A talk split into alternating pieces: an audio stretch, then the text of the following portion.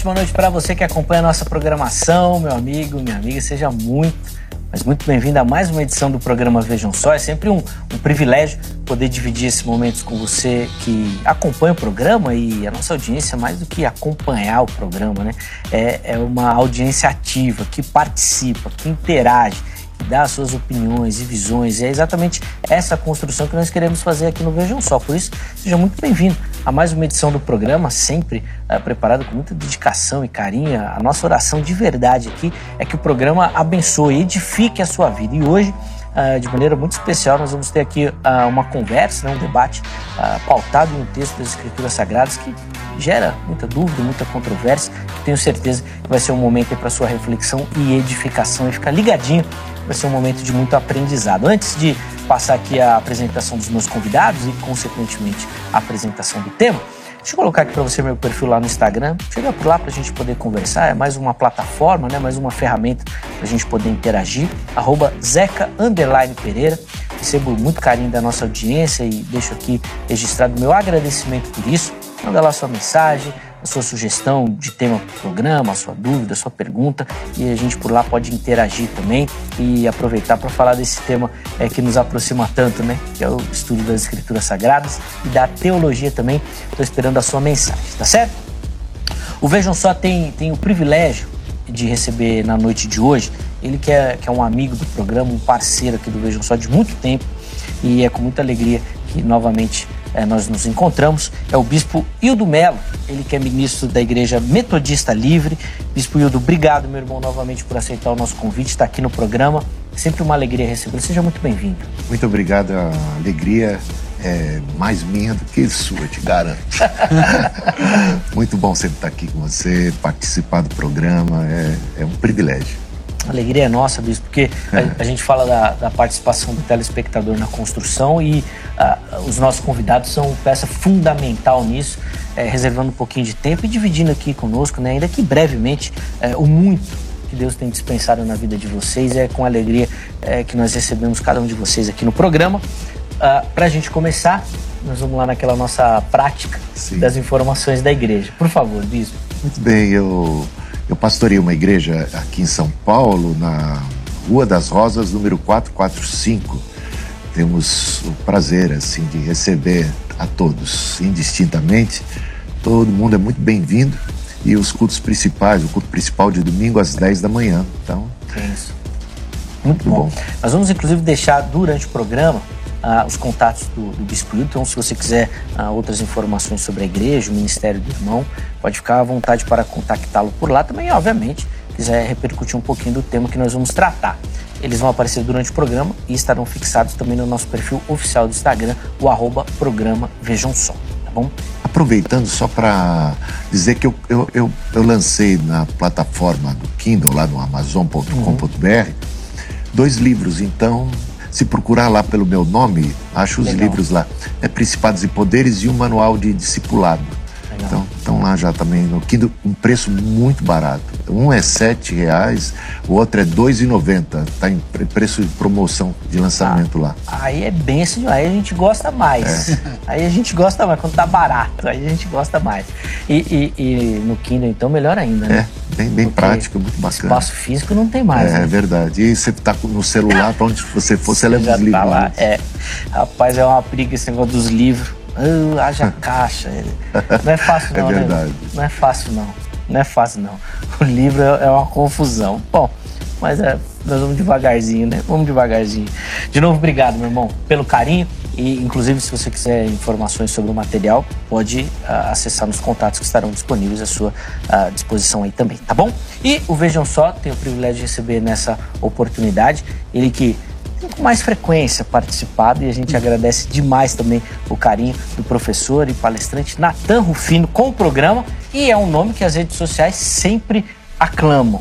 Todo debate eles querem que você esteja aqui.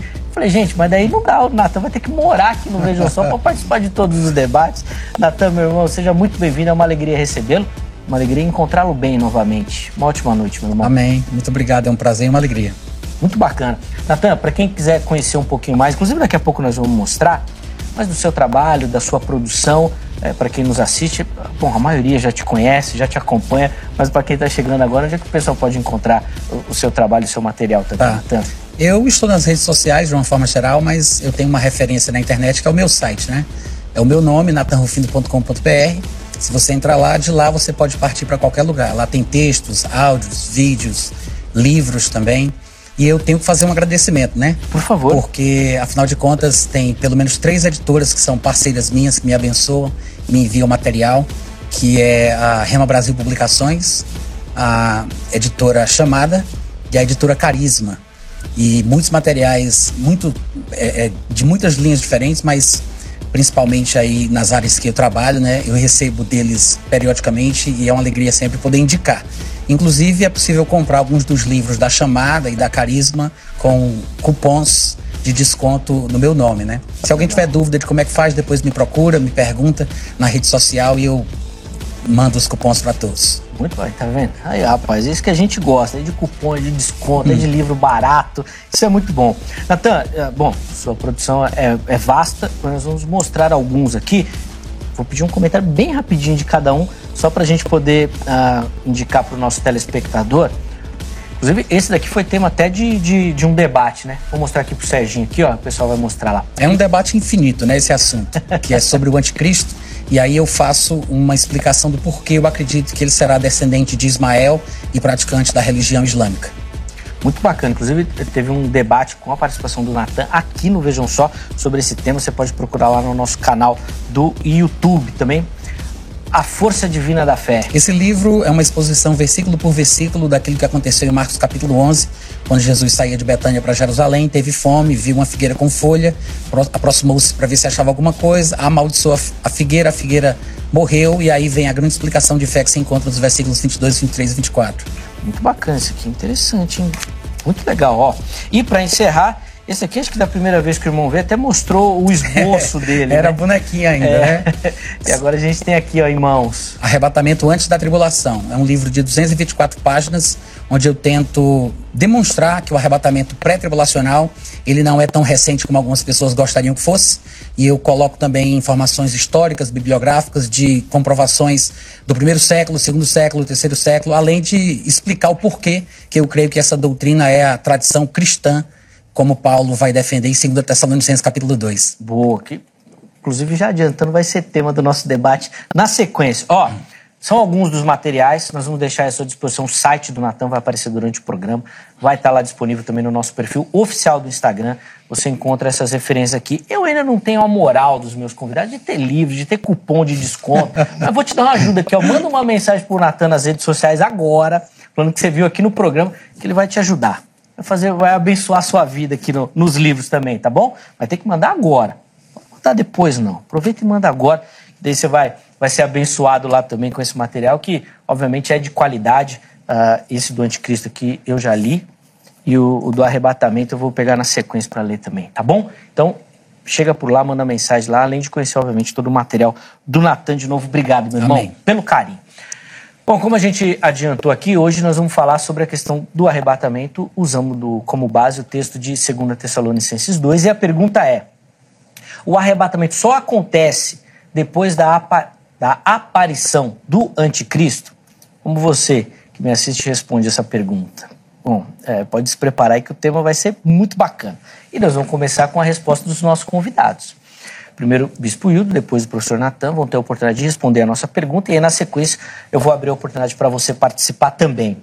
Vamos lá, Bispo Hildo, como é que o irmão responde a nossa pergunta? Arrebatamento só depois da aparição ou não? Bom, o texto aqui é claríssimo, né? Eu, eu, amo essas referências. O texto é claro, é definitivo. Claríssimo. Simples. Simples. Irmãos, diz o apóstolo Paulo, 2 Tessalonicenses, capítulo 2. Irmãos, no que diz respeito à vinda de nosso Senhor Jesus Cristo e a nossa reunião com Ele, veja, a parousia e a nossa reunião como um evento único, ou seja, quando Cristo se manifesta sobre as nuvens do céu, porque Ele há de vir como viste subir. É isto que o anjo diz aos discípulos por ocasião da ascensão de Cristo, assim como viste subir, assim Ele descerá. E ali haverá a reunião, a nossa reunião com Ele, que se dá através do arrebatamento. É um dia único, é o dia do Senhor, como ele coloca aqui embaixo, o dia do Senhor. Não pense que o dia do Senhor já chegou, esse dia do Senhor, que é a parousia, em que se dá também o arrebatamento, não acontecerá, porque alguns acreditavam que já tinha acontecido, porque uhum. tinha já talvez uma ideia de ah, uma vinda secreta, um arrebatamento secreto. Não há nada de secreto, diz Jesus. Não creiam quando disserem que Cristo está aqui ou que está acolá. Mateus capítulo 24, Marcos 13, Lucas 21, ou seja, Jesus claramente aponta que a vinda dele será como visível, né? como um relâmpago que sai do Oriente e se mostra no Ocidente, assim será. Ou seja, ele está dizendo isso para seus discípulos. Os discípulos não podem é, ser engabelados ou iludidos por qualquer espécie de vinda de Cristo secreta. Então ele não pôde, ele não veio, ele não veio ainda. Primeiro, porque não é secreto. Segundo, porque precisa que alguns sinais se cumpram. Vocês cristãos que estão esperando a vinda de Cristo, que estão esperando essa vinda de Cristo e nela se dará o arrebatamento, saibam, eu já disse isso para vocês, e não vai acontecer, o apóstolo Paulo está ensinando, eh, lembrando os Tessalonicenses, não vai acontecer sem que primeiro tenha apostasia e a manifestação do iníquo, do anticristo. Portanto, é necessária a manifestação do anticristo como um sinal assim sine qua non, por quê? Porque Cristo, quando vier, e aqui é dito, quando ele vem, quando Cristo vem, ele destrói esse iníquo. Né? é a vinda de Cristo que nos livra da agonia que o iníquo tenta contra a igreja, né? Então, isso a gente vai ver, segundo Tessalonicenses capítulo 1, na, na, na, na, vinda de Cristo, nesse dia da vinda de Cristo, é também o dia do alívio da gente, que por acaso estará estaremos sofrendo, ou estivermos vivos, estaremos sofrendo a perseguição, passando pelo período da grande tribulação, e Cristo dos altos céus vem para nos dar o alívio por um lado e para destruir toda oposição, todo inimigo. É só pegar 2 Tessalonicenses capítulo 1 é, é, e está tudo dentro desse mesmo contexto. Portanto, a segunda vinda de Cristo e a nossa reunião com Ele são um evento único, ou seja, a parousia e o arrebatamento, e isto só acontecerá depois de alguns sinais, dentre eles a manifestação do, do iníquo que o Senhor destruirá com o sopro da sua boca. Inclusive, foi numa, numa participação recente do irmão? Agora... Sim, sobre o dia do Senhor. É, e, e, que falou da, da, da, questão do arrebatamento, ou do texto que é usado para o arrebatamento lá de Mateus, né? Que quem vai é quem vai ser destruído, né? Que quem Sim, fica, eu achei muito, muito é, interessante. Essa passagem que você encontra, bom, eh, Mateus capítulo 24, que é o grande discurso uhum. de Jesus sobre as últimas coisas. Então, logo após, a gente pega, vai pegando o texto, logo após a tribulação daqueles dias, portanto, uma segunda vinda pós-tribulacionista, aparecerá visível, né? É, o sinal, os, os elementos do, do, do, céu, o sol vai escurecer, há toda uma série de fenômenos assim, uhum. é, cataclísmicos, fenômenos tremendos no céu e na terra, o céu a, vai abalar, né? Tinha um cântico que a gente cantava, acho que no, no, contexto pentecostal, vai abalar, vai abalar, quando Jesus vier, o mundo vai abalar. E, e aí o Senhor enviará os seus anjos é, e vai recolher, reunir, é a mesma palavra reunir que encontramos aqui, em Mateus capítulo 24, o reunir é a mesma palavra que a nossa reunião com ele, ou seja, é o mesmo termo que em grego, né, que vai reunir, ou seja, no dia da manifestação gloriosa do Senhor, os anjos são enviados para reunir os seus escolhidos de todas as partes da terra que se encontram com o Senhor e descem. E aí entramos naquele texto que Jesus fala assim: olha, vai ser como nos dias de Noé. Uhum. Né? O que, que aconteceu nos dias de Noé? Ah, as pessoas casavam, davam-se casamento, até que veio o dilúvio e os levou a todos, né? E os levou a todos. Quem ficou? Né? Quem ficou? Noé na arca. Sim. Quem permaneceu? Os que são levados, e até tem esse, esse livro, esse filme, é, né? É os deixados para né? trás. Os deixados para trás são os, os o Noé e seus filhos são, são salvos. Os levados são os levados pela água do dilúvio, pela tormenta do dilúvio. Até aí nisto, os pré-tribulacionistas, dispensacionalistas pecam gravemente, né? Porque é, os deixados para trás, para eles, são os perdidos. Os, que, os, os levados são os salvos. Como assim? Os levados pelas águas do dilúvio são os que se perderam, os deixados para trás foram aqueles que permaneceram com a vida para dar sequência a essa vida que Deus tem para ela. Muito bacana. Você pode procurar no nosso canal lá do YouTube, você vai encontrar com mais detalhes essa explicação que o bispo deu nesse programa, falando sobre o dia de Cristo. O dia de Cristo, o dia do Senhor. Era o tema, é. é. é o dia de Cristo, que inclusive é referência desse texto de 2 Tessalonicenses também. Cai aqui. Muito bacana. Ah, bom, Natan, quero ouvir as suas perspectivas também, a sua resposta à nossa pergunta tema. Arrebatamento só depois da aparição do anticristo? Eu adoraria poder falar sobre Mateus 24 também, explicar qual é o erro do Hildo em relação à passagem que ele citou. Depois nós vamos Infelizmente, um eu não também. vou fazer isso, porque eu quero me concentrar no capítulo 2, como a gente havia perfeito, perfeito. É, mencionado, né? já que é o propósito. Outra coisa interessante que eu quero corrigir, né, porque eu acho que o Hildo está errado, é em relação à expressão dia do Senhor. Não é um dia de 24 horas. Essa expressão ela parece ter se transformado naquilo que a gente chama de termo técnico nas escrituras. Ela começa no Antigo Testamento e depois, quando chega na Nova Aliança, ela sofre algumas variações. E aí passa-se a falar sobre outras expressões que parecem ter alguma ligação, como o dia do Senhor Jesus, dia do Senhor Jesus Cristo, dia de Cristo Jesus, o dia de Cristo e por aí vai. Mas a essência e o significado é o mesmo. Não é um dia de 24 horas. A palavra dia aparece na Bíblia é, com três significados possíveis. O contexto, o contexto é que vai determinar do que se trata. Se é um dia de 24 horas, se ele está falando de um período de 12 horas, ou se ele está falando de um período de tempo indefinido.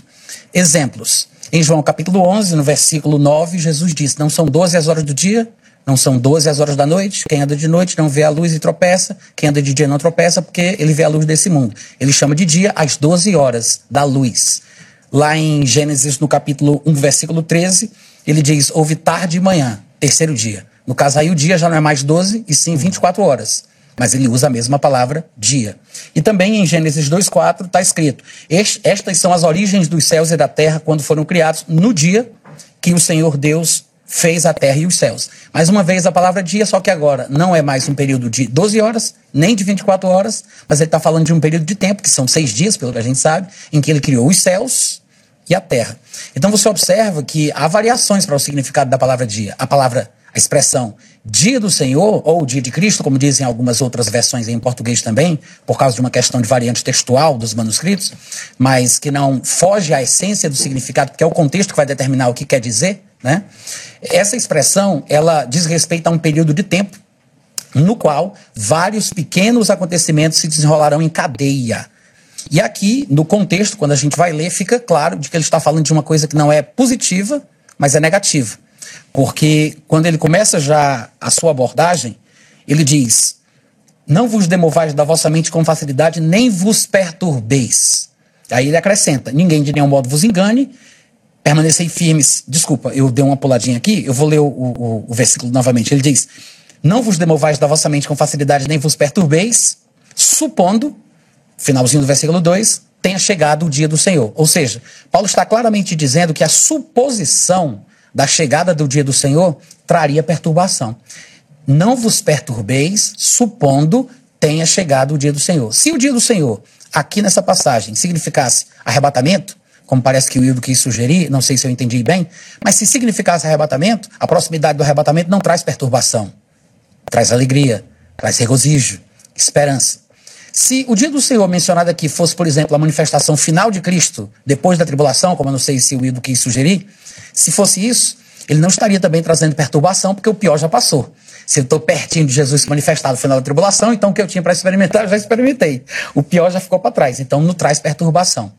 A única coisa que faz sentido no argumento de Paulo, no desenvolvimento da ideia dele, é que a expressão, seja ela qual for, tem que ser associada a alguma coisa que é ruim porque está trazendo perturbação. Outra coisa que o Wildo comentou, que é totalmente o contrário do que está sendo dito aqui, é que quando ele diz, é, ninguém de nenhum modo vos engane, porque. Não, desculpa, ele diz, voltando um pouquinho, ainda no, no versículo 2, ele diz, supondo tenha chegado o dia do Senhor. Essa expressão, tenha chegado aí, ela vem de um verbo que, na verdade, não significa aconteceu ou já passou.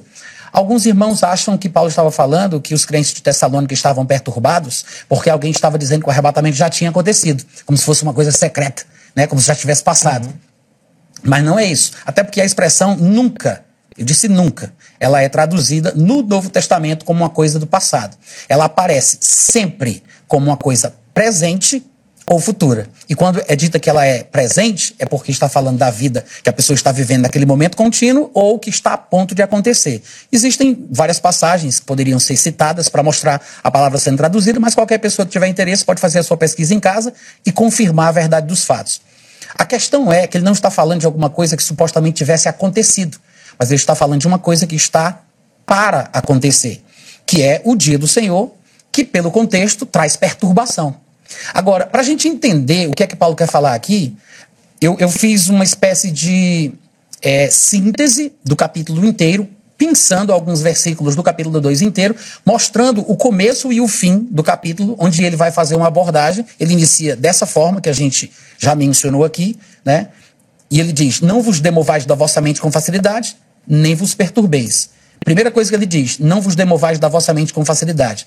O Hildo disse: Ah, Paulo já tinha dito que o anticristo iria se manifestar para os Tessalonicenses. Na fala dele, ele disse: os Tessalonicenses, os Tessalonicenses já tinham ouvido Paulo falar sobre isso. Não tem nenhum lugar na primeira epístola de Paulo aos Tessalonicenses em que ele tenha falado sobre o surgimento do anticristo e depois o surgimento depois o acontecimento do arrebatamento. Não há nenhum lugar. Para falar a verdade, na primeira epístola não há sequer qualquer menção a uma suposta apostasia. Primeira Tessalonicenses não tem. Do capítulo 1 ao capítulo 5. O que nós temos em 1 Tessalonicenses é Paulo falando no capítulo 4 do arrebatamento. E em seguida, porque o capítulo 4 vem antes do 5, assim como o arrebatamento tratado lá vem antes do que vai ser tratado no capítulo 5. Então ele fala do arrebatamento no capítulo 4 e na sequência ele fala do que ele chama de dia do Senhor. Né? Lá não aparece nenhuma expressão como dia de Cristo, mas aparece a expressão dia do Senhor, que é repetida aqui. E lá ele explica que dia do, o dia do Senhor é uma situação desagradável, que é como a visita de um ladrão no meio da noite, trazendo infortúnio, tristeza, desespero, agonia, angústia, e ele div, divide bem os grupos. No capítulo 4 ele diz: Nós, os vivos, ele se inclui na primeira pessoa do plural. E quando ele vai falar sobre os que experimentarão o dia do Senhor, ele diz: Eles de nenhum modo escaparão lhes sobrevirá dores, ou seja, ele está distinguindo as experiências dos acontecimentos tratados no capítulo 4 e no capítulo 5.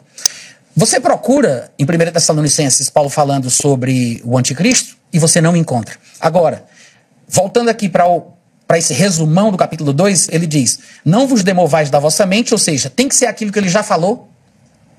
Não vos demovais da vossa mente, tem que ser aquilo, e o que ele falou foi isso, que eu acabei de resumir. Aí ele diz: Nem vos perturbeis, ninguém de nenhum modo vos engane. Irmãos, permanecei firmes e guardai as tradições que vos foram ensinadas, seja por palavra, seja por epístola nossa. E Deus, o nosso Pai, que nos amou e nos deu eterna consolação e uma boa esperança, é muito importante observar Paulo escolher essas palavras, porque ele está falando de perturbação no começo, versículo 2, versículo 3, e aí eu pulei para o versículo 15 e 16, onde ele diz: é, guardai as tradições que vos foram ensinadas por palavra e por epístola, como está lá em 1 Tessalonicenses, e aí ele diz: porque assim o Deus é, e nosso Pai, que nos amou e nos deu eterna consolação e boa esperança, consolará o nosso coração e vos confirmará em toda boa obra e boa palavra. Ou seja, ele está dizendo o seguinte: não dê ouvido a qualquer coisa, não. Fica firme no que eu já ensinei. Eu não já ensinei como é que é o negócio? É a tradição cristã pré-tribulacionista. Ele diz: guardai as tradições como foram ensinadas. Ele falou pessoalmente, a gente não sabe o que foi, mas ele deixou escrito. Uhum. Então não pode ter ser, não pode ser o contrário do que foi escrito.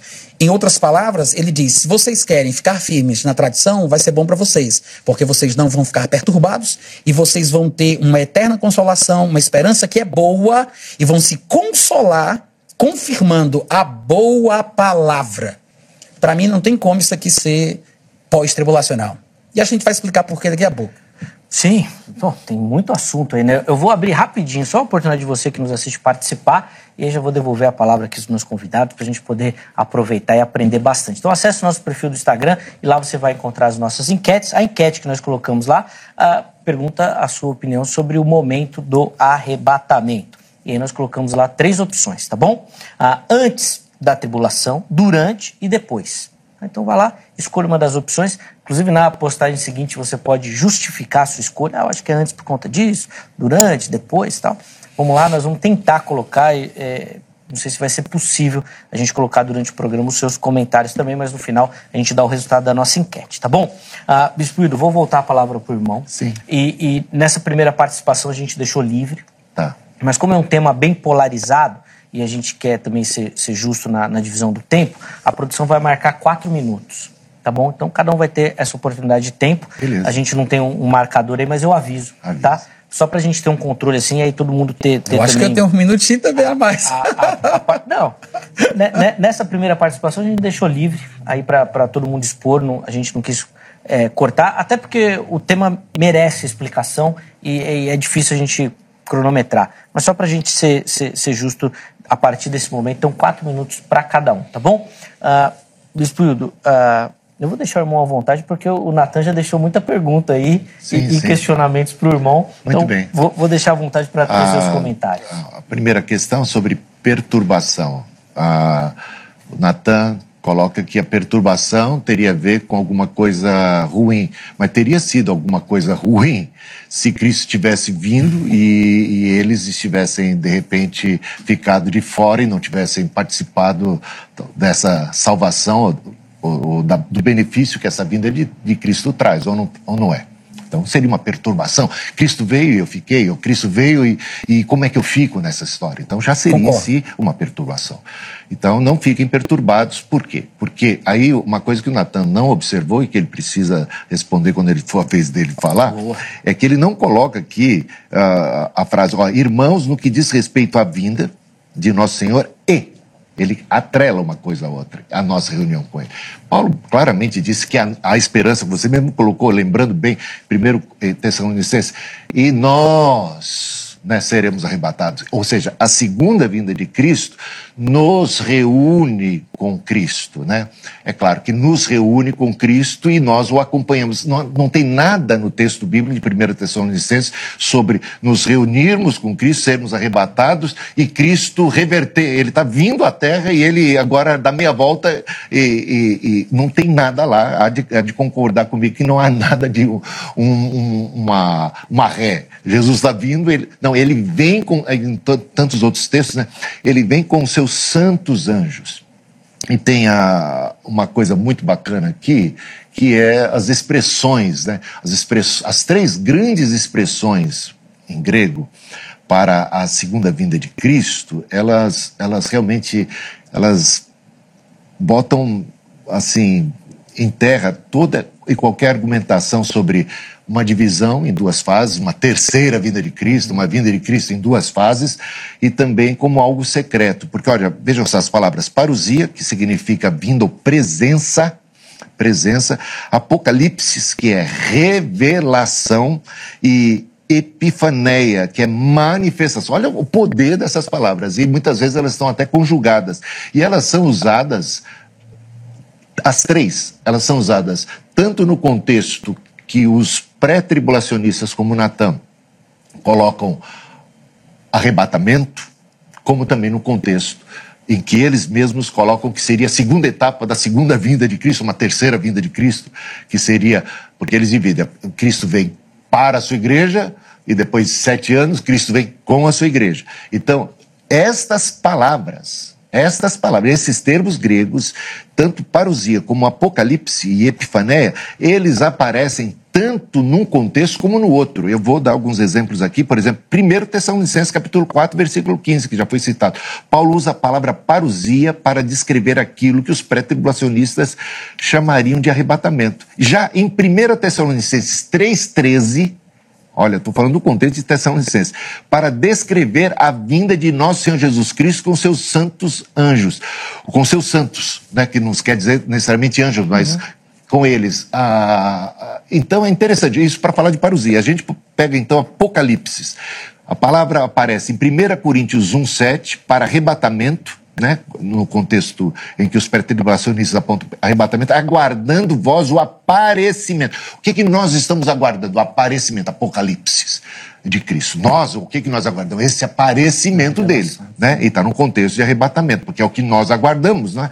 Porém, em 2 Tessalonicenses 1, versículos 7 e 8, a mesma palavra aparece né, na revelação, esse Apocalipse de nosso Senhor Jesus Cristo. Quando ele for revelado, é nesse mesmo dia, Natan, em que ele é revelado, que a gente recebe o alívio. Ele é revelado para nos dar alívio. E é nesse dia em que os, os, os impenitentes, os pecadores, os, os que não são de Cristo, são também julgados e condenados. Quando ele vier, então, quando ele vem, alegria para você, para mim, para todos que são de Cristo. É isto. Mas esse dia também é de angústia. Por isso a gente pode separar angústia e alegria no mesmo dia, porque um evento é de bênção para uns e de perdição para outros. Só para concluir, obrigado. Certinho, cravado. Quatro minutos. Uh, vamos lá, Natan. O, o Hildo já fez minha parte, que já deixou as perguntas para você já responder. Bora. Vamos lá, quatro minutinhos também. Na verdade, é o seguinte, é, sobre a ré, né? Jesus dá a ré.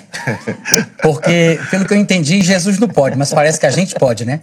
Porque ele está criticando a visão que diz que a igreja sobe juntamente com ele no arrebatamento, mas ao mesmo tempo ele acha totalmente normal a igreja subir e voltar de ré.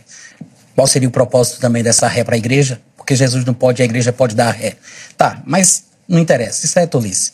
É, segundo Tessalonicenses, capítulo 2, versículo 1, porque ele mencionou que eu não tinha comentado sobre a vinda do Senhor Jesus e a nossa reunião com ele. De fato, mas é porque ali é o início do assunto. O miolo mesmo, a parte interessante, vai ficar mais para frente.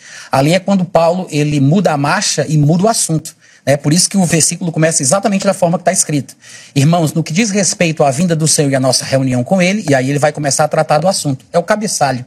Né? Ele está introduzindo ali, ele vai falar sobre isso. Ele não está falando sobre a doutrina da ordem dos acontecimentos. Ele está falando sobre a vinda do Senhor, que não é um acontecimento de um dia só, assim como eu expliquei sobre o dia do Senhor, que é uma expressão que não se refere a um dia de 24 horas. A vinda do Senhor é praticamente um sinônimo da expressão o dia do Senhor. Basta você pensar na primeira vinda, né, que Jesus esteve na terra durante um grande período de tempo, no qual aconteceram muitas coisas e da mesma forma existe a segunda vinda, que não é um dia de 24 horas, mas é um período de tempo profético no qual acontecerão muitas outras coisas. A respeito da vinda do Senhor e da nossa reunião com ele, que provavelmente seja o arrebatamento, embora a maioria dos estudiosos digam que não, que é uma reunião no sentido da igreja se unir com ele, mas não necessariamente através do arrebatamento. Mas eu penso que sim. Então, ele está falando ali do que é que ele vai falar. Ele não vai falar sobre necessariamente a vinda do Senhor e a ressurreição, a vinda do Senhor e a tribulação. Ele não vai falar sobre outra coisa. Vai ser sobre a vinda do Senhor e a nossa reunião com Ele. Sim, então ele vai falar do arrebatamento. Inclusive, é isso que eu penso que ele trata aqui com muita precisão. Outra coisa, por que não poderia, por que Paulo não poderia estar falando, ah, tem gente que está confuso e perturbado porque estão pensando que Jesus já arrebatou a igreja, como o Hildo estava sugerindo. Como eu disse, vou repetir, porque a palavra que é usada na expressão em português tenha chegado, não vos perturbei supondo tenha chegado o dia do Senhor, é uma expressão que só é traduzida no Novo Testamento por presente ou futuro. De fato, aparece em Romanos 8, 38, quando Paulo diz: Porque estou bem certo de que nem, as, nem a vida, nem a morte, nem as coisas do presente, nem do porvir, a palavra presente aí é a mesma palavrinha que aparece aí nesse texto. E lá em 2 Timóteo 3, 1, Está escrito, sabe porém isto que nos últimos dias sobrevirão. A palavra sobrevirão aí é a palavra que está lá, que é como ela aparece em 100% das vezes em todo o Novo Testamento. Então não tem por que a gente imaginar que o tenha chegado, que foi traduzido para as nossas Bíblias, seja uma coisa do passado, como se o arrebatamento tivesse acontecido, porque não é isso que o grego está dizendo, né? Ainda que alguém possa pensar ou sugerir ou traduzir, tem que respeitar a lexicografia, a questão gramatical, e por aí vai, né? É, além disso, é, qual era a outra expressão? Qual era a outra coisa que eu ia falar que eu, que eu agora não estou lembrado, que ele, que ele comentou? Ele pediu para mim? Não, ele, acho que ele, agora eu, eu tenho... ele ficou mais ficou na frase e, e, eu confesso que eu não lembro. É que eu já estava tá, pensando tá. que eu ia pedir para ele comentar, inclusive desse termo que já é a segunda vez que o irmão menciona, é, de um uso presente e futuro que no entendimento, pelo que eu estou entendendo, refere-se a um termo passado. Lembrei. Também. Pronto, vamos lá. Não sei quanto tempo, tempo eu tenho. 30 segundos. Ih, então não dá não. É? Deixa. Não, só fala aí para anotar, que depois não vai esquecer tá, depois. É né? as palavras que ele disse que eram super importantes para se entender assim, a questão é. aqui, né? Sim. Parousia, Ah, boa, do, do Apocalipse. Boa, é. boa. Depois a gente, a gente retoma isso. É, Hildo, eu queria que, que, o irmão também comentasse a questão da, da, da gramática, né? Parece um termo que o irmão usa uh, no ensinamento do passado, o, o, o Natan coloca como um uso de presente e futuro, e também ainda uma pincelada sobre a questão das tradições, né? Que o Natan defende aqui, que Paulo defende as tradições pré-tribulacionais. Bom, começando pelas tradições.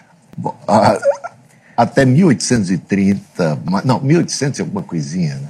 século XIX, início do século XIX, eu criei ali por volta do. Uh, com Margaret MacDonald. É uma visão, gente. Ninguém antes. E aí, talvez eu gostaria de ouvir, realmente, porque não há nenhum registro. Se você quiser me dar o seu tempo para eu falar, eu falo. não, eu não vou dar o meu tempo. Você... Eu pensei que você gostaria mesmo de me ouvir. não, mas aí a questão é, é. Então, não há na história da igreja nenhum pré-tribulacionista até a visão de Margaret, Margaret MacDonald. E, então isso é uma novidade, porque, porque tendo as escrituras sagradas, você não encontra nada sobre arrebatamento secreto, depois sete anos, e uma vinda de Cristo dividida em duas fases, ah, uma distinção entre ah, o que seria uma, uma manifestação, uma vinda manifesta e uma vinda é, secreta, um arrebatamento secreto. Essas coisas não existem, na, não estão aqui.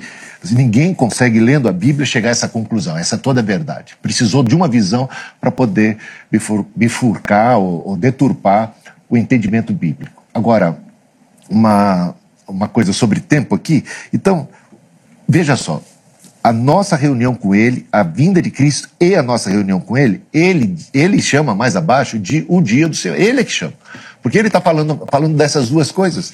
Ele está dizendo, olha, a respeito da segunda vinda de Cristo e a nossa reunião com Ele, não fiquem perturbados, não, não pense que isso já aconteceu, porque isto ou este dia do Senhor, ele não chegará ou ele não chegou Aí, para mim, faz muito pouca diferença essa questão verbal, se ele chegou, se ele chegará, ou se ele já chegou, porque o que está muito importante para nós aqui é que ele não acontece, ele não acontece sem que primeiro tenha o iníquo, a manifestação do iníquo. Então, essa manifestação do iníquo é para os crentes um sinal. Então, porque senão Paulo estaria dizendo o quê? Olha, vocês vão, já que vocês vão ser arrebatados antes, e vocês nunca nem vão ver, por que, que eu tenho que dizer que a é manifestação do iníquo é um sinal que precisa acontecer e que se não aconteceu, vocês não têm que ficar perturbados? Porque isso, quer dizer, seria até um, uma coisa assim estranha, que Paulo estivesse dizendo para aqueles que, que acreditam no arrebatamento secreto antes da manifestação do iníquo, que como é que vocês podem pensar que Cristo já veio se a manifestação do iníquo não aconteceu? Mas, mas Senhor, a manif... oh, Paulo, a manifestação do Inico a gente não vai ver, então por que, que você está dizendo isso para nós? Que relevância isso tem eu saber disso? Está entendendo, Até Isso fica complicado essa, essa questão. Eu não vou ver essa manifestação. E outra, o Senhor, na sua vinda, na sua vinda ele destruirá o iníquo, né? Então, e Paulo deixou bem claro isso no primeiro capítulo. É no primeiro capítulo que ele fala: "Nós seremos aliviados nesse dia". Então, é primeiro capítulo de 2 Tessalonicenses. Nós seremos aliviados nesse dia em que ele dará retribuição, né? Eu acho que vale a pena. Tem, tem alguns segundinhos aí para ler? Quanto tempo tem? 30 segundos. 30 segundos. Talvez para ler o capítulo 1 aqui porque é só para leitura mesmo, né?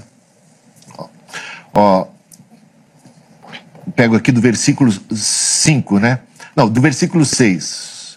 Pois de fato é justo para com Deus que ele retribua com tribulação os que causam tribulação a vocês e que dê a vocês que estão sendo atribulados, estão sendo atribulados, alívio juntamente conosco. Quando do céu se manifestar o Senhor Jesus com seus anjos é, do seu poder em chama de fogo, tomando vingança contra os que não conhecem a Deus. E, ou seja, dá para entender, eu não li, não tive tempo de ler tudo, mas dá para entender ou não dá, Natan?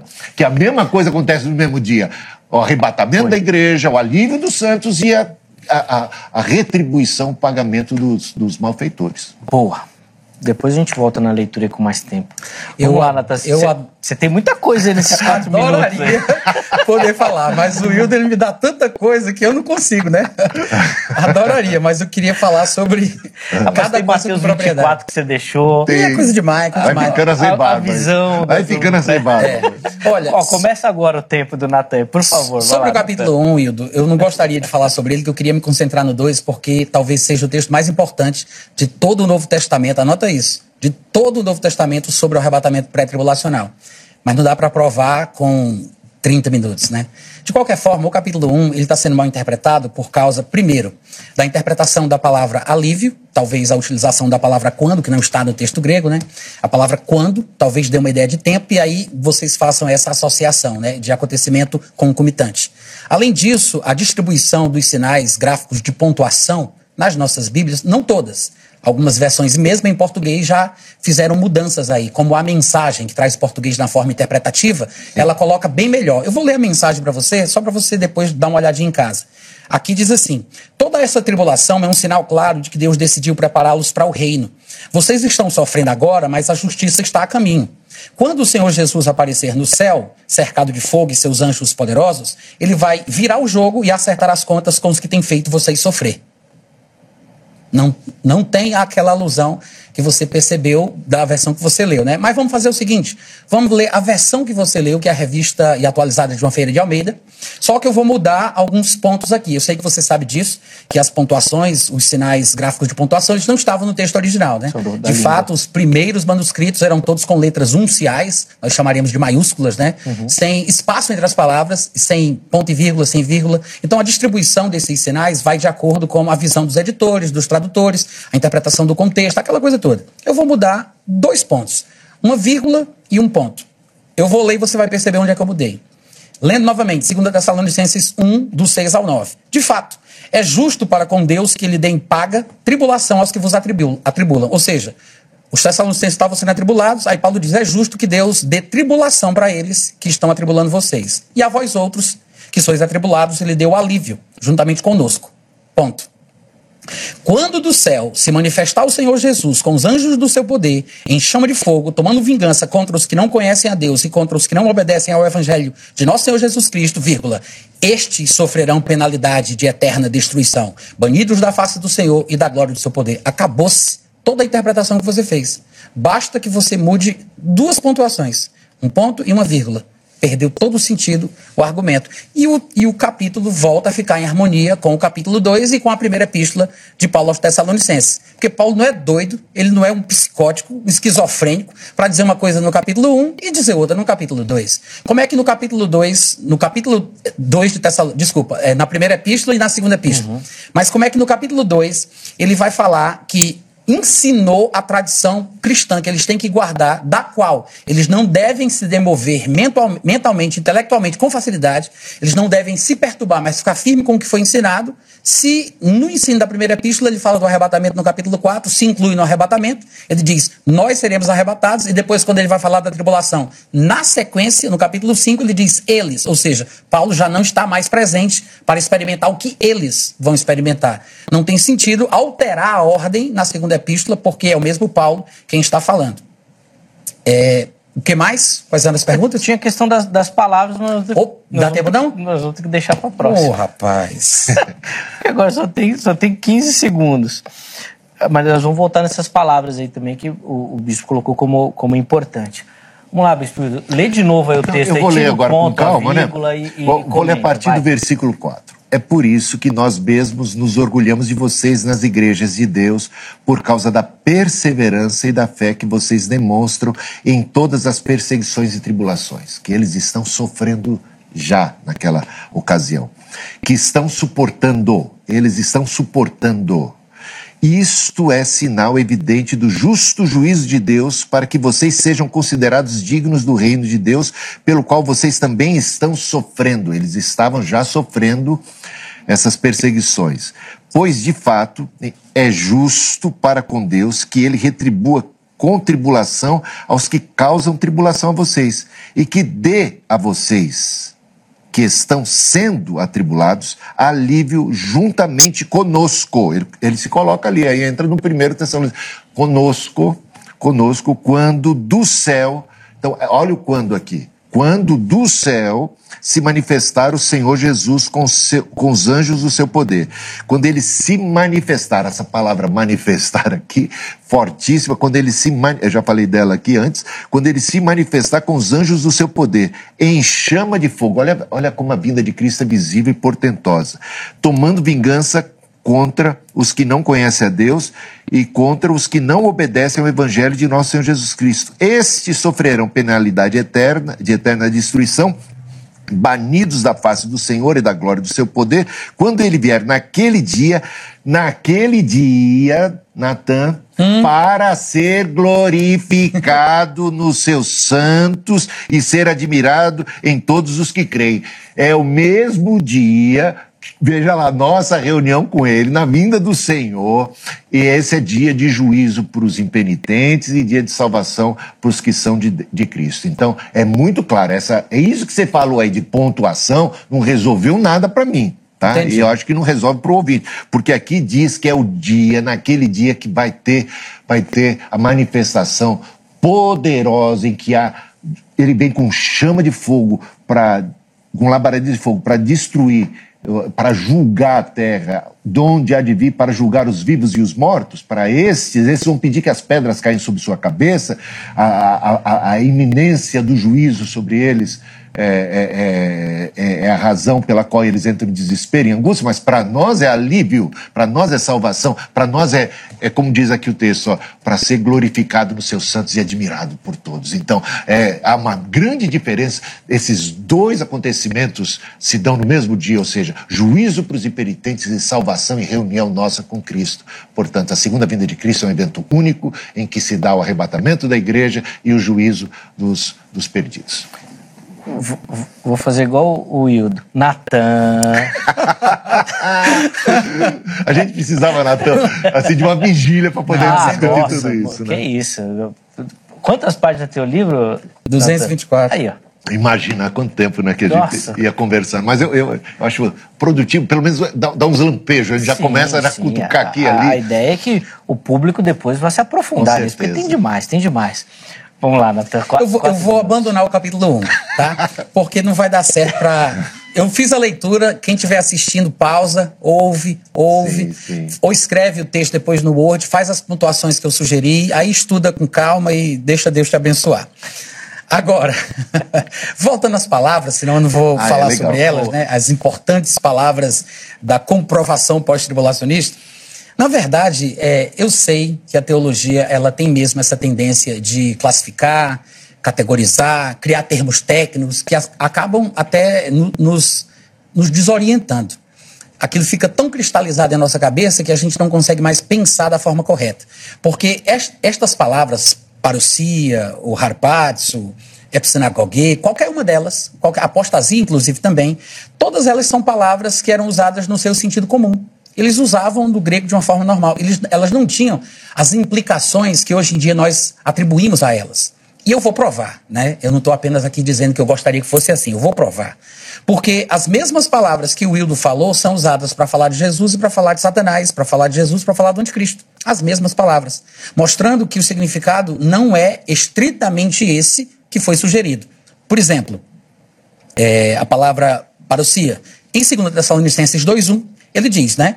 Irmãos, no que diz respeito à vinda, é a palavra parousia, a vinda do nosso Senhor Jesus Cristo. Mas não muito longe, no versículo 9, ele vai dizer assim: ora, o aparecimento do iníquo parousia também. Então ele não está falando Sim. da palavra como um termo técnico, como se significasse a vinda final. Não, não é. É apenas isso mesmo. É o aparecimento, o surgimento, a vinda, e é o contexto que vai determinar. O contexto é rei. Ninguém pode esquecer disso. Apocalipse, ou Apocalipto, e as suas variações, os seus cognatos. Em Lucas 17, 30 está escrito assim: Assim será no dia em que o filho do homem se manifestar. É a palavra apocalipto, né? Apocalipse, apocalipto.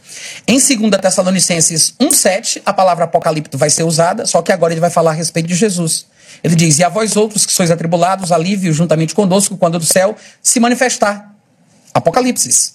A mesma palavra falando de Jesus, desculpa, as duas são a respeito da vinda de Jesus, mas em 2 Tessalonicenses 2:3, 2:6 e 2:8, a mesma palavra vai aparecer referindo-se ao anticristo, que é aquela repetição de três vezes quando ele fala sobre a revelação do anticristo, né? Ninguém de nenhum modo vos engane, porque isso não acontecerá sem que primeiro venha apostasia e seja revelado. Apocalipto. 2 Tessalonicenses 2,6. E agora sabeis o que o detém para que ele seja revelado. A mesma coisa também. 2 Tessalonicenses 2,8. Então será de fato revelado o iníquo. Então, a mesma palavra é usada para Jesus e usada para o anticristo. Da mesma forma, a palavra harpatio, que tem gente que pensa que harpatio é o termo técnico para arrebatamento, ainda tem quem pense assim, mesmo no arraial pré-tribulacionista, do qual eu faço parte, ainda tem quem pense assim. Mas, para desbancar essa ideia, basta você dar uma conferida geral nos textos do Novo Testamento, onde a palavra harpatio aparece. De fato, ela aparece no sentido sobrenatural, no sentido natural e no sentido negativo. Fala-se, por exemplo, de Filipe, que foi arrebatado com a palavra harpatos. Paulo fala sobre ter sido arrebatado ao terceiro céu. Uhum. Mas também se fala de Paulo ter sido arrebatado para não sofrer qualquer tipo de lixamento da multidão. Uhum. Né? E tem é, é, a palavra que é arrebatada do coração, quando Satanás vem e tira, naquela palavra do semeador. Tem o lobo que arrebata as ovelhas, que é a mesma palavra harpatos. E só para concluir, tem a palavra que é traduzida para sinais, que é sei Seimion, uma coisa assim. Essa mesma palavra, ela é usada para falar dos sinais e maravilhas de Jesus e é a mesma palavra que aparece em 2 Tessalonicenses, que diz que ele fará, fará sinais e maravilhas, o anticristo. Ou seja, esse preciosismo em relação às palavras, como se fossem termos técnicos, para definir o, o, que é, não funciona. É o contexto que determina. Sim, o, o, que inclusive vai de acordo com toda a defesa que o irmão tem feito desde o começo do programa. Sim. Inclusive começou por aí também, que o contexto que vai definir o, o significado da palavra. Sim, eu, eu, concordo que eu não disse que é, é um termo específico, que esses termos são usados única e tão somente para a segunda vida de Cristo. Não foi isso que eu quis dizer. Quis dizer que é interessante que Paulo use, utilize esses mesmos, ou Paulo, Jesus, esses textos sejam usados é, na, nas escrituras sagradas, tanto para aquilo que os próprios pré-tribulacionistas é, é, entendem que é um contexto de arrebatamento, está lá as palavras Apocalipse, está lá a palavra parousia, está lá a palavra também epifania. Ou seja, tanto num contexto de, de, de arrebatamento, né, claramente ensinado pelos pré-tribulacionistas como falando de arrebatamento, como também no contexto de segunda vinda manifesta. Essa é a questão, né? Esses textos, essas, esses termos que são os mais fortes e que eles, eles, eles sempre são manifestação, revelação, manifestação, aparição, presença, vinda. Então, seja para o iníquo, seja para o iníquo que ele vai se vai vir, vai, ele vai ser revelado, ele vai se manifestar, ele vai vir ou seja, ele vai aparecer, não há nada oculto quando ele se manifesta e é revelado, como querem os, os pré-tribulacionistas em relação a uma segunda vinda de Cristo, que acaba sendo oculta para o mundo, que acaba sendo secreta para o mundo. As, os, a própria força dos Não termos, será secreto. Eu sei, num certo sentido ele não, não é visto, né? Então, é, é então para, para os demais é, uma, é um arrebatamento que eles até, isso é uma terminologia é, pré-tribulacionista, arrebatamento secreto. Quem, quem, disse isso não sou eu, são os pré-tribulacionistas que usam a palavra secreto. Para o mundo acaba sendo alguma coisa que o mundo não vê. Então, a, essas, essas palavras é, utilizadas para a segunda vinda de Cristo, e também no contexto de arrebatamento, elas falam de manifestação, de revelação, de aparição, de presença de Cristo, né? E eu deixei daquela, daquela, da primeira fala lá por falta de tempo de falar de Epifaneia. Em 1 Timóteo, capítulo 6, versículos 13 e 14, está num contexto de arrebatamento. Ele coloca assim: exorto-te que guardes o mandato imaculado, irrepreensível, até a epifaneia, até a manifestação de nosso Senhor Jesus Cristo. Ou seja, que você guarde até a manifestação. Ué, o que que alguém como Timóteo, o que que ele aguarda? A segunda vinda de Cristo, segundo o contexto, ou, ou a interpretação pré-tribulacionista, arrebatamento, para quem é, está esperando. Então, até manifestação, é, que guardes o mandato até manifestação de nosso Senhor Jesus Cristo. É a mesma palavra epifaneia. E aqui, em 2 Tessalonicenses 2,8, Paulo emprega o mesmo termo para descrever a vinda de Cristo, que ele usa a palavra parousia e também a epifaneia. Ele, ele, ele, ele coloca as duas palavras, olha a força que ele coloca, né? Parousia e epifaneia juntos para dizer da segunda, da, da, da vinda de Cristo para a destruição do iníquo, né? que também vai ser destruído.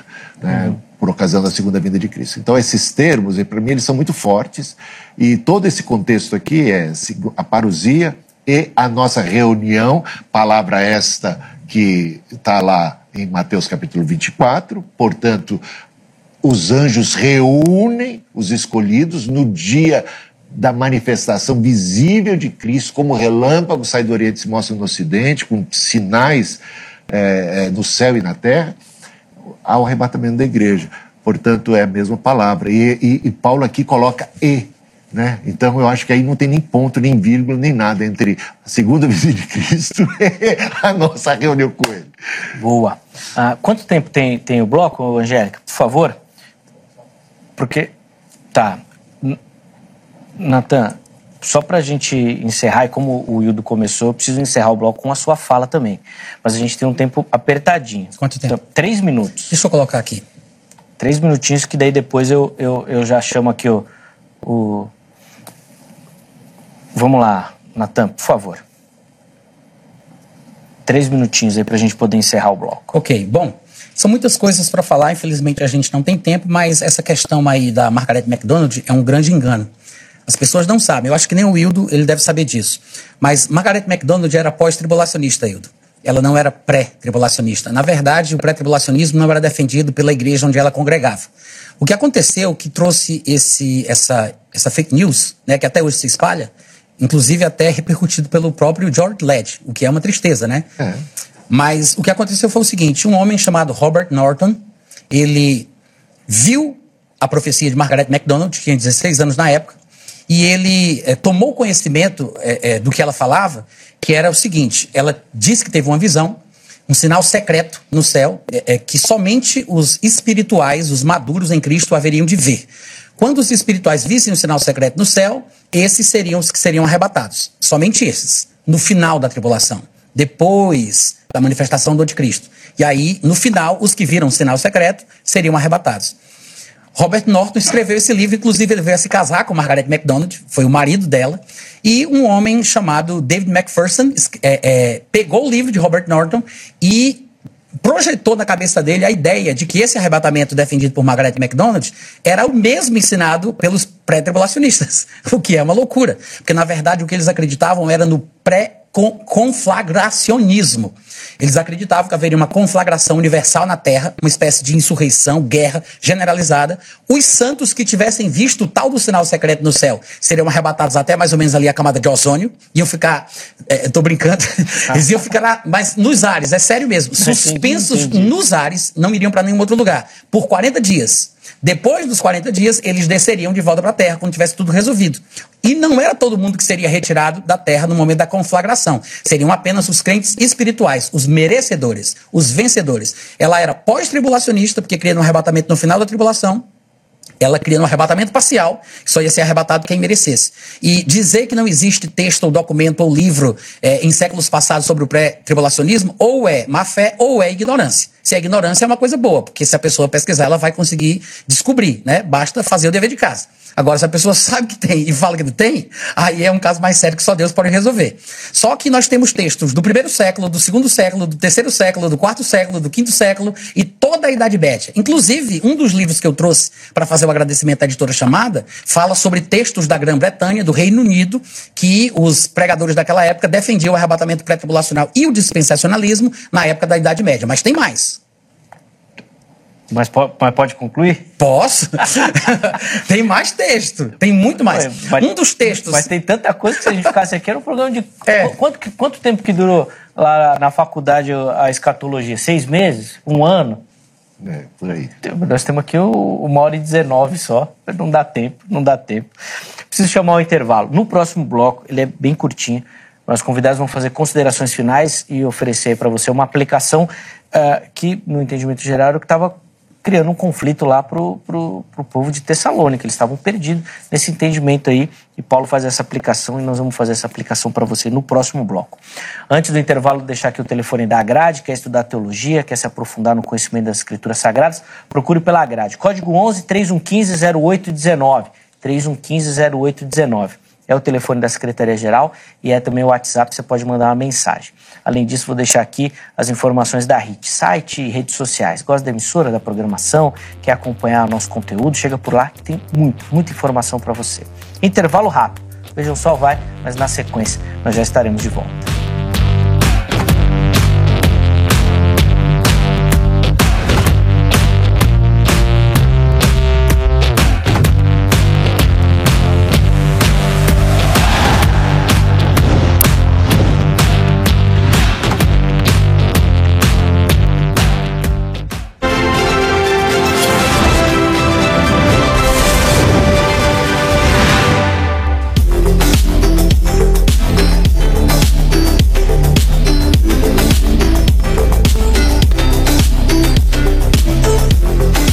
Bom, já estamos de volta com Vejam Só, intervalo bem rapidinho aí na, na nossa conversa de hoje e nós já vamos retomar aqui nesse bloco para as considerações finais e uma aplicação. Ah, recebendo no nosso estúdio o bispo Hildo Melo e também o professor e palestrante Natan Rufino. Nós estamos buscando respostas para o seguinte tema, né?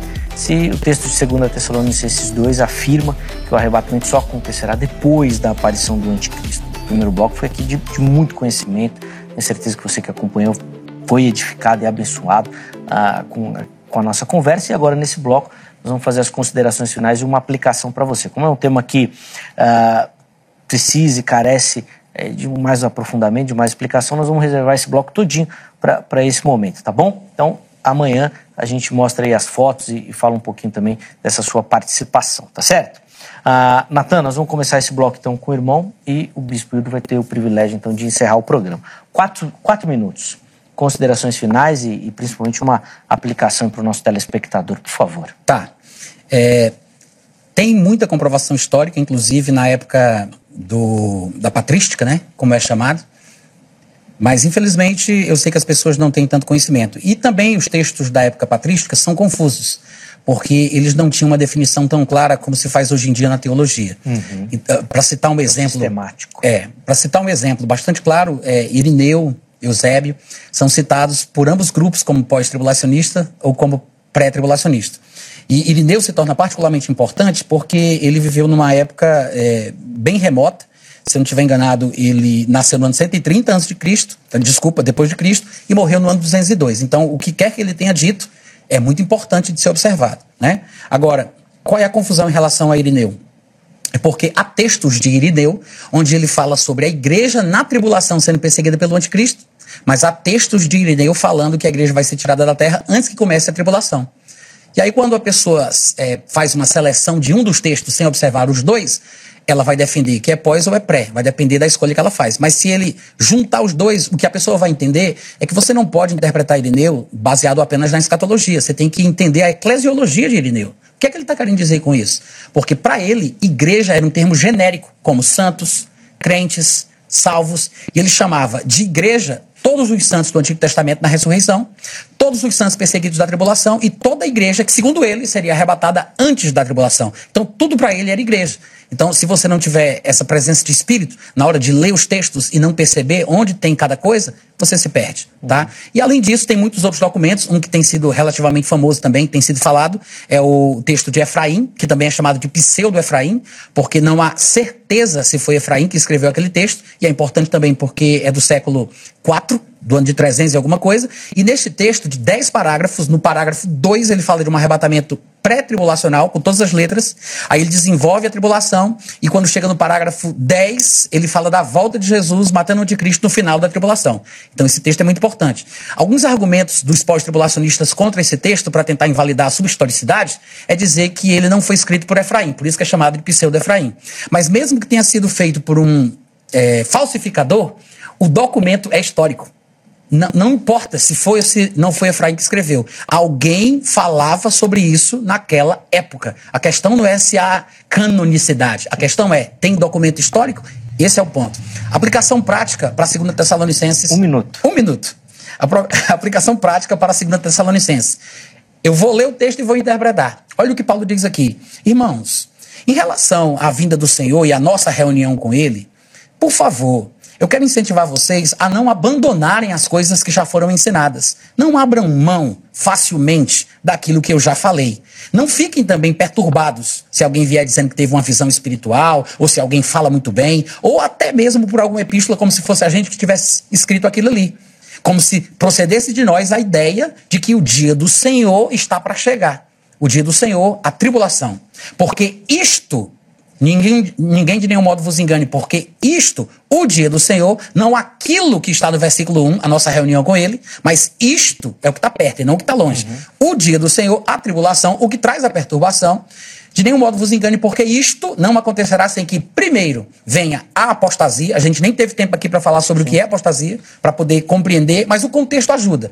Ele é, diz. Rapidinho para encerrar. Sem que primeiro venha apostasia, seja revelado o homem da iniquidade. Aí ele vai falar sobre o anticristo. No versículo 6 ele diz: Agora sabeis o que o detém. Ou seja, ele acabou de falar que alguma coisa presente no mundo detém a manifestação do anticristo. Ele não está falando da ausência da apostasia, mas da presença de algo que tem que ser retirado.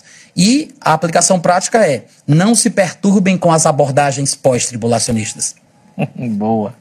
Ó, as informações do Natan estão à sua disposição lá no nosso perfil oficial do Instagram. De novo, obrigado, meu irmão, pelo carinho. E o Natan tem muito, muito material sobre o assunto. Só você procurar lá no site dele, inclusive material de qualidade, os vídeos, é tudo muito bem feito, muito bem produzido. Vale a pena você chegar por lá. Ah, 4h45. Muito bem. Ah... Porque foi eu vou, eu vou pegar aquele gancho da, da Margaret MacDonald. É não porque eu gosto de sanduíche, mas é porque a, a, o, o Nathan disse, ela era pós-tribulacionista. Bom, todo mundo ali era pós-tribulacionista, até Margaret MacDonald, até essa visão. Ninguém era é, pré-tribulacionista até então, todo mundo era pós.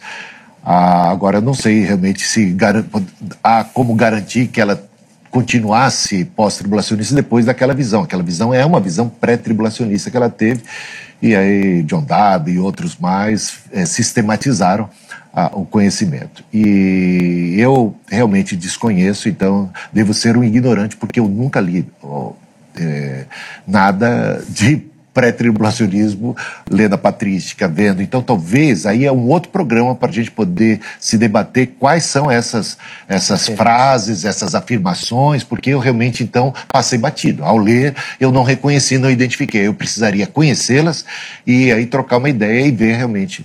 Aí é, seria outro assunto. Agora, ah, para o texto aqui, todo o contexto, primeira Tessalonicenses, segunda Tessalonicenses, fala da segunda vinda de Cristo e o que ela é para nós para nós. Então, o que nós aguardamos, o que é que nós aguardamos? A manifestação visível de Cristo, porque assim como viste subir, assim ele há de vir sobre as nuvens do céu com poder e glória, em chamas de fogo, labaredas de fogo. Neste dia, os mortos em Cristo, porque a preocupação ali, a, a, questão lá em 1 Coríntios capítulo, não, em 1 Tessalonicenses capítulo 4, que Paulo aborda ali, é uma questão de, do, dos, dos mortos em Cristo não perceberem, não serem, sabe, não contemplarem a segunda vinda de Cristo, não, não se beneficiarem dela. Como é que ficam os mortos? Nós seremos, nós veremos e seremos transformados, arrebatados? Não, mas os mortos em Cristo vão ter o privilégio de, ainda que milésimo de segundos, ressuscitar primeiro, serem arrebatados e nós os que estivermos vivos, seremos, iremos ao encontro do Senhor nos ares, junto com todos eles, estaremos para sempre com o Senhor, acompanharemos ele, é como as boas-vindas, é, a parousia e outros termos gregos, que é como a gente vai ao encontro deles e né, vai ao encontro de Cristo e o acompanha, como dando as boas-vindas e acolhida e descendo, e o Senhor se assentará no trono da sua glória, vai julgar os vivos e os mortos, e então haverá então um juízo final. Ele há de vir, é, será o, o, dia da ressurreição, naquele último, é chamado de último dia. Esse é o último dia, e não mil anos antes do último dia, é o último dia, porque é o dia do juízo e entramos no novo céu e na nova terra, na eternidade. Portanto, a aplicação prática é: não dê ouvidos às. Não, é só zoeira mesmo. A afirmação do... a, a, ideia de que a segunda vinda de Cristo poderia acontecer de maneira secreta. Não, é visível. Então, se não aconteceram sinais, se não houve apostasia, ou se houve, aí é, eu acho que até houve já essa questão da apostasia, então a gente não deve é, ficar perturbado, porque esses sinais precisam necessariamente acontecer. E se eles não acontecerem, não acredite que a vinda de Cristo se deu, porque a vinda de Cristo é pós-tribulacional, é pós-manifestação do início. Por, por, um segundo achei que você ia jogar uma bomba para iniciar outro debate. Outro debate. Faltando 30 segundos para acabar o programa. Era só uma propaganda que deu aquela cutucada na fala final da aplicação. Boa, falei assim: ah, boa. ah, tem um aqui de volta. Boa, boa. é mais no título de, de, de, sim, de brincadeira sim, mesmo. Sim, foi, foi bem, foi bem, foi bem. Ah, Obrigado de novo. Ah, eu, pelo eu que carinho. agradeço. Muito uh, bom Os contatos aqui. também do, do Bispo Hildo à sua disposição lá no nosso uh, perfil oficial do Instagram, arroba programa Vejam Só. A gente não conseguiu repercutir muito a nossa enquete, né? Porque o tema foi muito mais uh, a necessidade de explicação, né? Tudo mais, mas deixa eu só colocar o resultado. Uh, nós perguntamos para você lá em que momento você acredita que acontecerá o arrebatamento. 61% antes da tribulação, 12% durante a tribulação, e 27% depois da tribulação. É uma métrica que eu acho que, que reflete bem a, a, o pensamento a, evangélico nacional também, né? Antes da tribulação, é de fato a maioria do nosso pensamento aqui, aqui no Brasil. Tá bom? Quero agradecer demais todo mundo que, que participou, que votou, que deixou o seu comentário. A, a construção do Vejam Só passa muito pela sua contribuição também. A edição de hoje nós encerramos. Mas amanhã, se Deus permitir, nós estaremos de volta mais um programa Vejam Só, sempre preparado, muita dedicação, muito carinho para você que nos acompanha. Nossa oração é que o programa seja bênção e edifique a sua vida. Forte abraço e até a próxima.